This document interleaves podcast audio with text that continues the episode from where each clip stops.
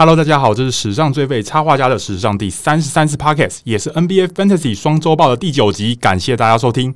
本期邀请的来宾啊，我之前看了他的文章，就觉得他是一位很喜欢探讨数据的作者，甚至就连他的粉丝页也跟数字有关啊。既然这么喜欢数据，那来讲 NBA Fantasy 不是正好吗？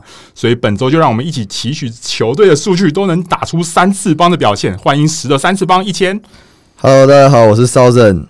那可以请 Southern 自我介绍一下吗？哦我目前的话，我已经没有在更新我的粉丝专业了，因为我现在工作比较忙一点。然后我现在主要经营有 Podcast，就是和后撤步一起经营的瓦甘达 Play One。呃，除此之外呢，我的呃文章大部分可以在运动世界以及 NBA 台湾，还有呃线上的一些杂志可以看到。好，那除了文章之外，可以请一先分享一下是什么时候开始玩，然后为什么会开始玩 NBA Fantasy 的吗？哦，玩 Fantasy 其实很晚呢。我觉得相较于一些呃我的朋友们，他们可能比较早。他们虽然比较，我们可能同个时间在看 NBA，但我比较晚接触 Fantasy Basketball，因为我是后面才知道这个游戏到这个这个到底是什么。因为我原本一直听人家讲 FB FB，我想说嗯，FB 有什么好玩的？后来我才知道，哦，原来是 Fantasy Basketball 是透过那个有一个呃跟我诶、跟着安迪一起聊运动。这个粉丝专业安迪，他邀请我玩，我才第一次正式接触这个游戏。那应该是去年吧？哦，对对对，去年。哦，那这样子，那这样子，其实你游游戏生涯就两年的话，那你最骄傲的选秀或是 FA 捡到人是谁啊？最骄傲的选秀吗？其实我觉得去年应该要不能算，因为去年我其实不会玩，然后我我就是选了之后，然后我就开始疯狂的乱交易。所以我也搞不清楚到底这个游戏是什么，所以我是直到呃今年吧，今年我才比较认真的研究说这个游戏到底要怎么玩。然后我就我其实我自己就像刚才祖明前前面有提到的，我自己是数据派的，所以我其实有把一些球员他们有分 Tier One、Tier Two、Tier Three 这种，我自己有列一个表，然后我就会因为这有人是竞标盟，然后有的是就是选秀盟，我基本上我就会把呃可能 Tier One 会排在我的前三轮。类似像这个概念，那呃，我可能我的数字的话，我就是我自己有设一个低标，就是只要这个数，只要这个球员他高于这个这个数字的话，我可能就不一定会竞标，除非这个球员哦，他真的很有吸引力，那我可能就会再多愿意多花一点点的筹码去得到这个。有哪个特定的球员吗？没有。呃，我觉得今年的话比较特别是 LaMelo Ball。哦，其实今年 LaMelo Ball 我是不小心选到的，就是我根本。我根本没有要选他，然后我好像忘记是干嘛，我就把选秀放着，结果一回来，哎、欸，啊，怎么选到了？因为他是很后面，就是大家都不敢选，结果我就不小心选到，所以我那时候其实一开始赛季一开始，我一直想把他交易走，结果后来发现交易不走，然后他就自己把它打起来，我就哦，好，没关系，你就放着。LaMelo Ball 我之前也有讲过，我是我是拿出来，我是竞标拿出来一块钱拿出来，二十、嗯、秒就直接过去了，没有人要出价，我大概选我八八个盟选了六个。LaMelo Ball，结果他没，可惜他报销了。不过最近又要复出了啦。是，可是我都已经丢光了，来不及。哦，我也把它丢光了，后来都被捡走了。对啊。哦，还有另外一个选秀，我还蛮骄傲，就是 Sabonis。嗯，就 Sabonis，因为我会看中 Sabonis，其实我是看他的打法。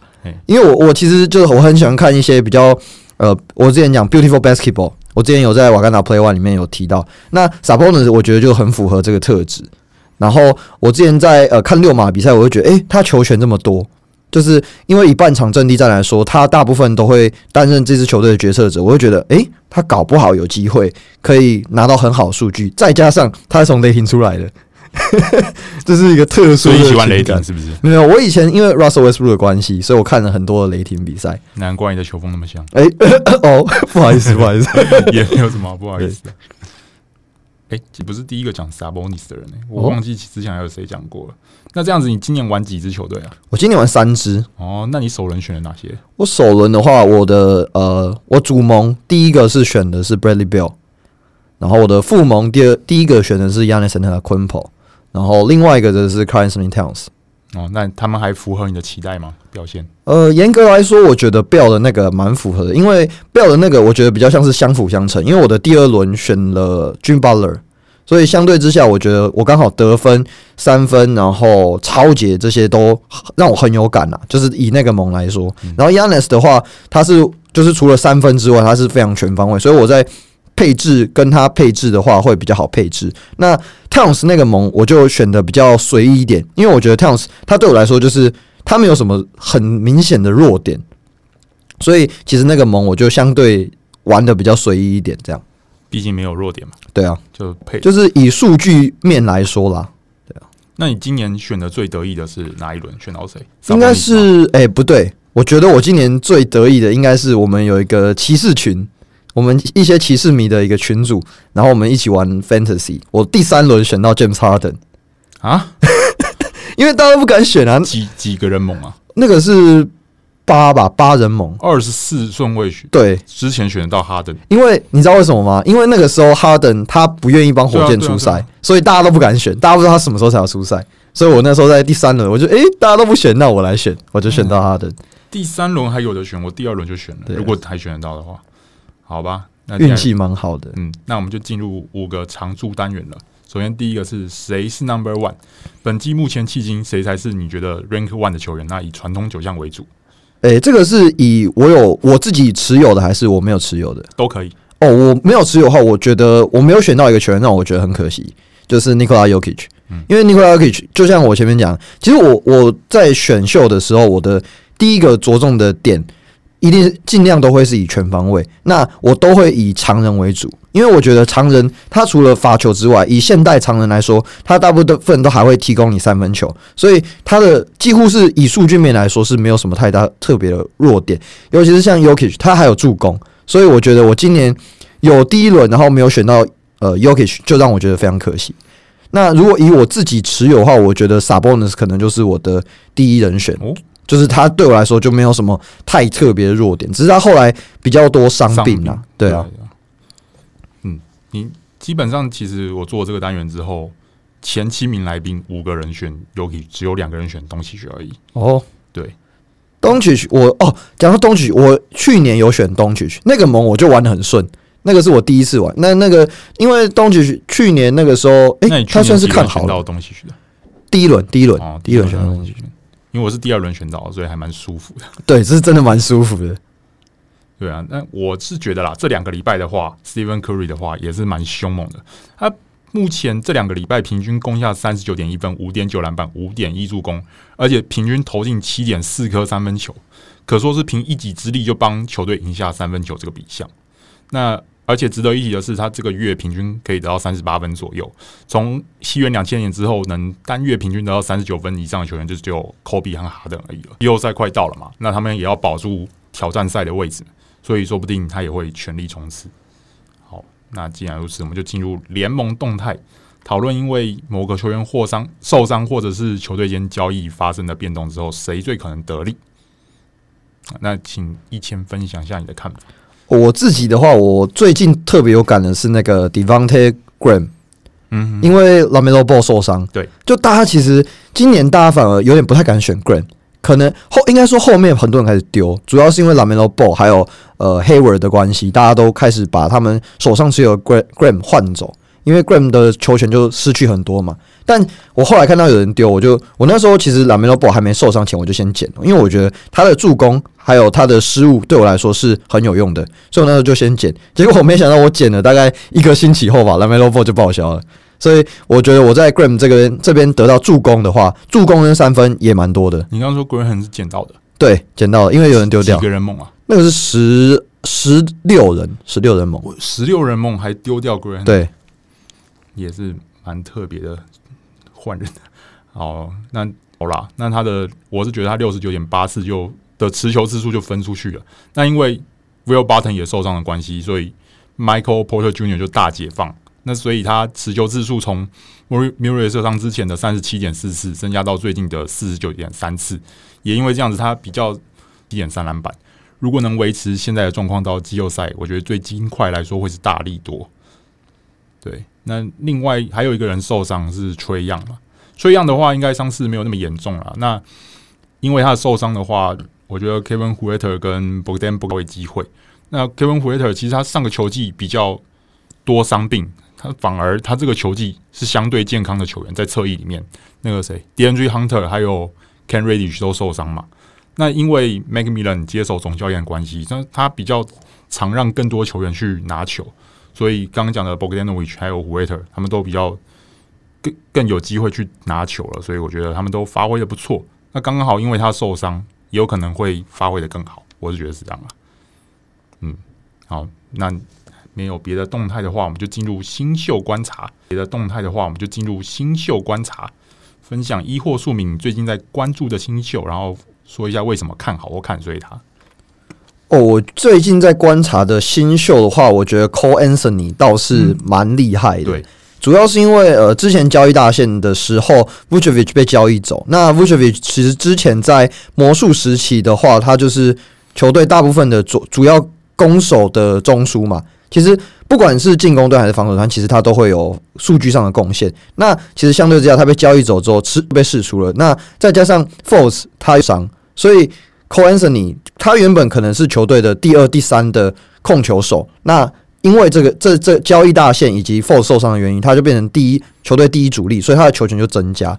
相对之下，他的得分跟助攻就变多。我觉得他对我来说，主力得分点。对对对，所以我就觉得 Cole Anthony 对我来说是一个很棒的，呃，最近新秀来说表现很好的球员。对，而且他最近平均最近五场平均十六分、五篮板、六点四助攻，从他伤愈复出之后表现都蛮稳稳定的。所以先发空位的位置基本上没有人撼动了他，而且我觉得他。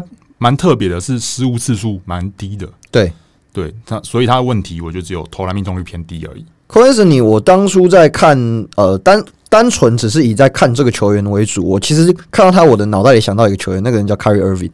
嗯，但为什么？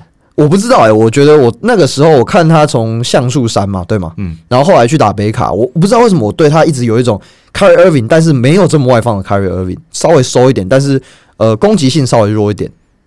你说的稍微收一点是怎么样的感觉？就是 Kyrie Irving 可能就是纯纯进攻，但 Cole Anthony 他会更有一点组织的意识。我当初不知道为什么，我看到他的想法是这样，所以我就觉得，如果这个球员到 NBA，我我觉得他应该会是一个长期都可以存在在这个联盟的球员，只要他没有呃过多的可能伤病或者是其他的问题，不然我觉得以类似这种类型的球员是很难淡出这个联盟的。嗯，基本上就是蛮稳定的了。对啊，除了呃，Cole Anthony 之外，我今年还有看好一个新秀，就是呃，Tyrese Haliburton。哦，对对对，对，呃，尤其尤其是最近是 Fox 也受伤嘛，呃，不是受伤，他好像是因为 COVID nineteen 对 COVID nineteen 的关系，所以他就没办法打。那相对之下，Haliburton 就有更多的发挥空间。那再加上之前我在不管是比赛里面，还是我单纯只是透过 FB 去观察这个球员，我都发现，诶，他的数据其实是表现的非常的平均跟平稳。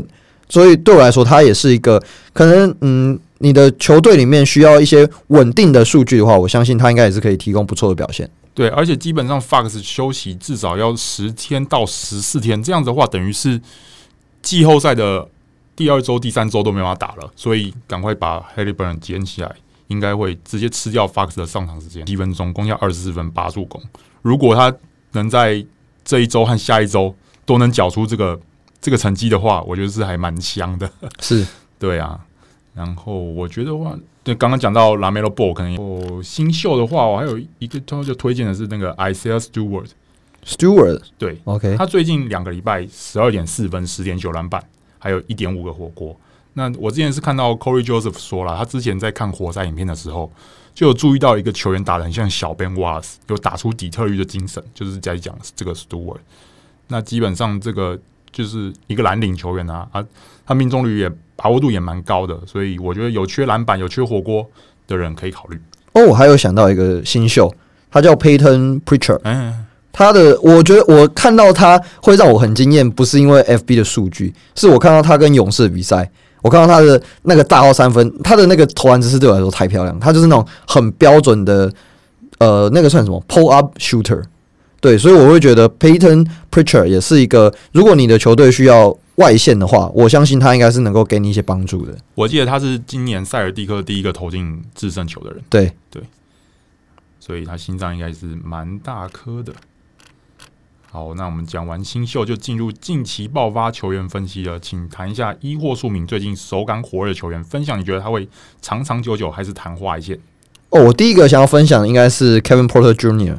因为我自己是骑士迷，所以我对这名球员特别会稍微想要关注一下。嗯、那他被交易之后，他其实去 G League，他在 G League 基本上是屠杀的状态。所以我但我那个时候其实没有这么看好他被转换上面转换上面 NBA。但没有想到他在火箭在这么多球权的情况下，倒是发挥的还不错。毕竟球球权多了，对，球权多了，而且我觉得他让我看到更多是他以往没有没有让我感受到的那个呃助攻的天赋，他的视野能力。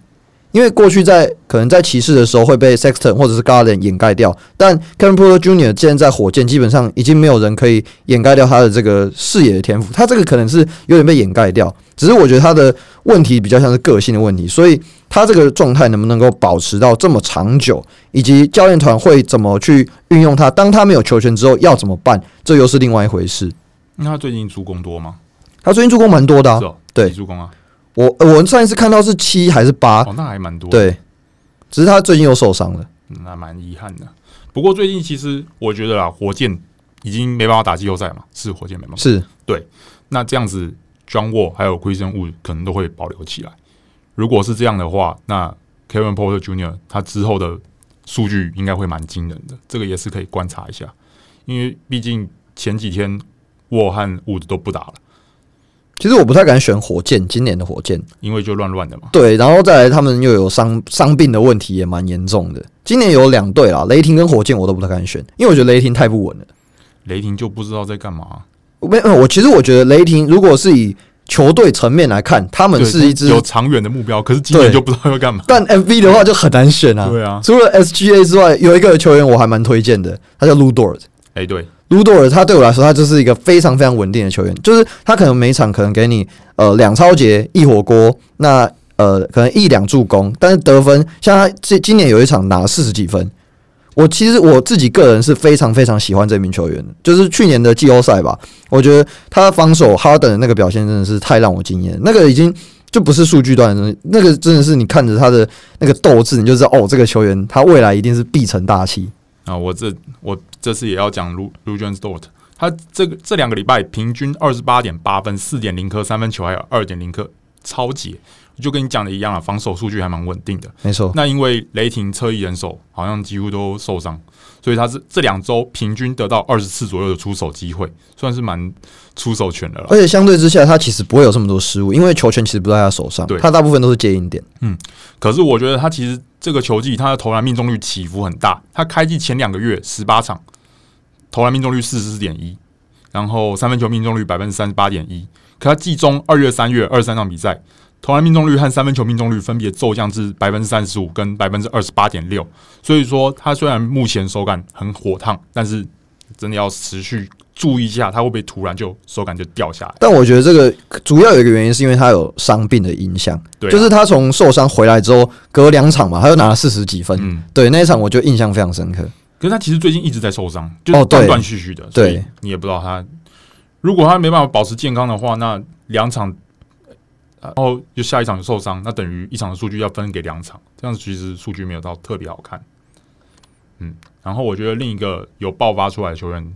算是那个尼克的 Julius Randle，而且他最近球队九连胜嘛，他平均这一波九连胜里面攻下三十分、九篮板、六点助、九助攻，还有一点五超节。然后这段期间，他也缔造了连续四场攻下三十分以上纪录，是二零一四年二月甜瓜之后第一位达成这个纪录的球员。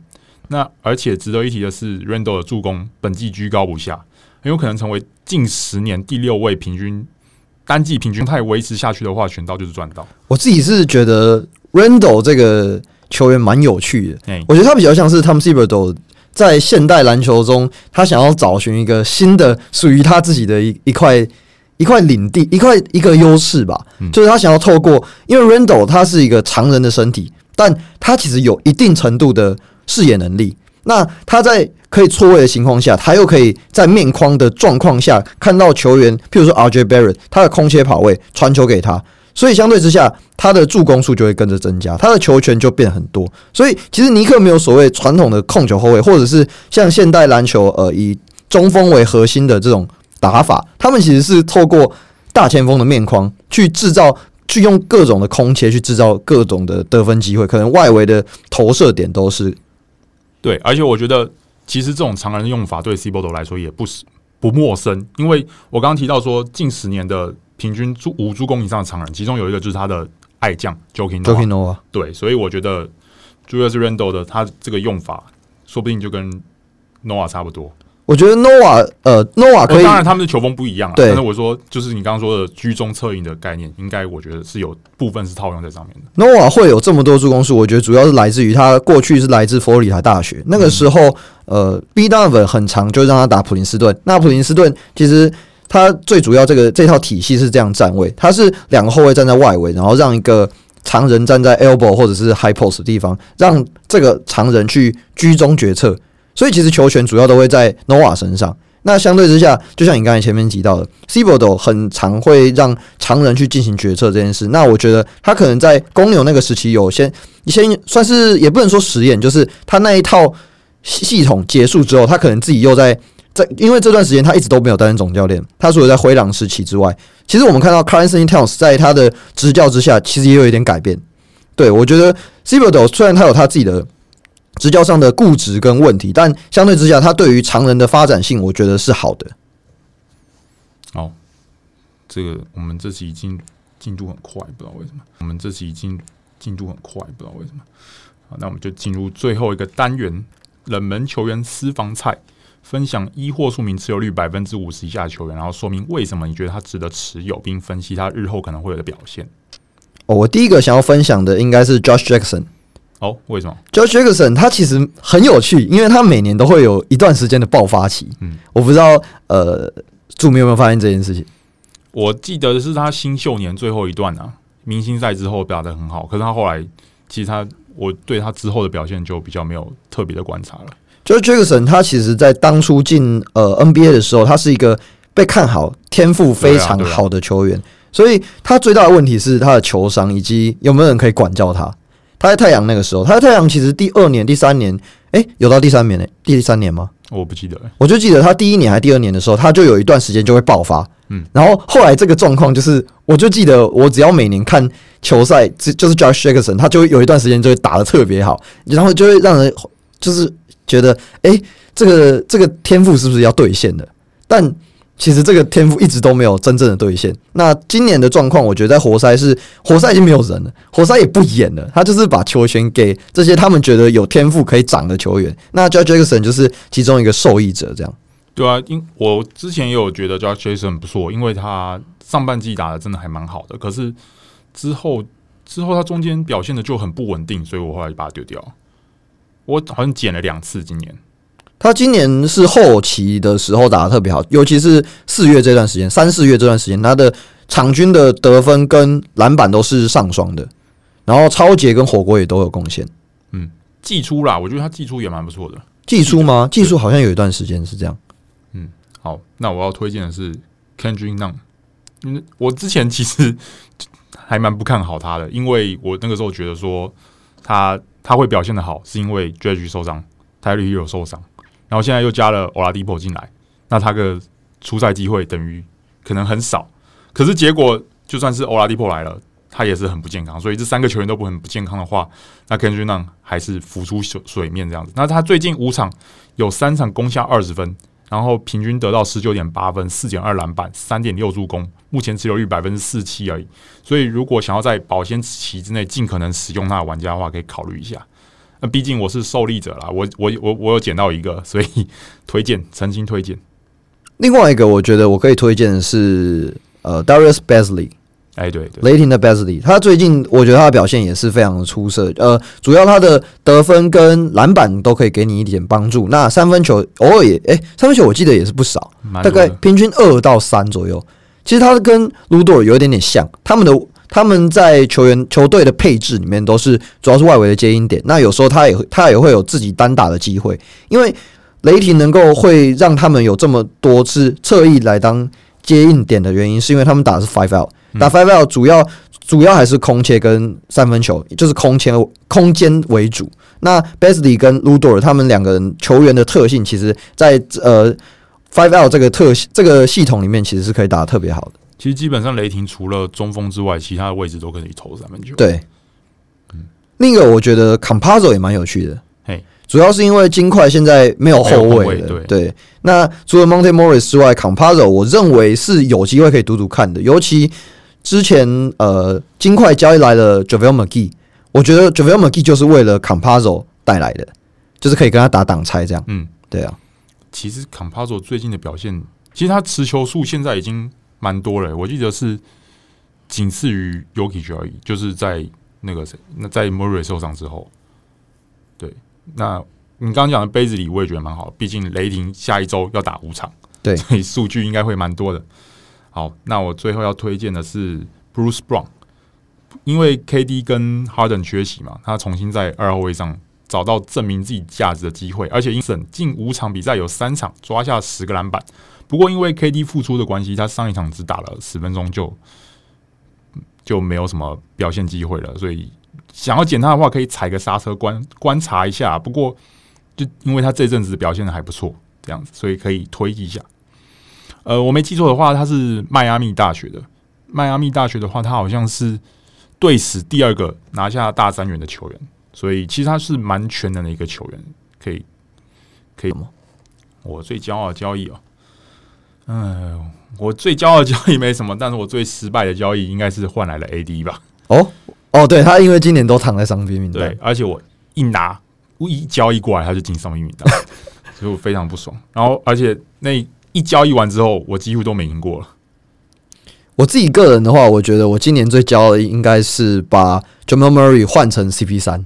哦，毕竟他报销了。对，呃，我觉得报销是一回事，主要是因为我觉得我是在很早期就把它交易来的。哦、是对，在 Murray 在爆得分爆发点的时候，我就是在高点把它卖出，然后换换一个 CP 三、哦。那后来 CP 三助攻真的非常的多，助攻失误比很夸张。对，所以我觉得 CP 三对我来说，他不只可以给我助攻，得分有时候也是二十五分、二十八分起跳，那三分球也是也是有的。所以对我来说，CP 三就是一个很好的投资。嗯，而且我觉得它命中率也蛮稳的。对，所以等于说它没有缺点，超节也不少。是，唯一一个缺点可能就是火锅，但没办法，对啊，后卫不要强求他火锅了。那这样子，以前你还有什么要分享的吗？呃，没有，我应该今天差不多是这样。好，那既然如此的话，那我们这个本期的双周报就到这边告一段落了。感谢一千。如果想收看更多球员手绘与故事，也欢迎从 Facebook 与 Instagram 上追踪史上最废插画家。当然，也欢迎追踪十的三次方和瓦甘达 Play One。感谢大家收听，我们下次再见，拜拜，拜拜。好，就这样。哇，好顺哦，对，好快哦，不知道为什么，超快的。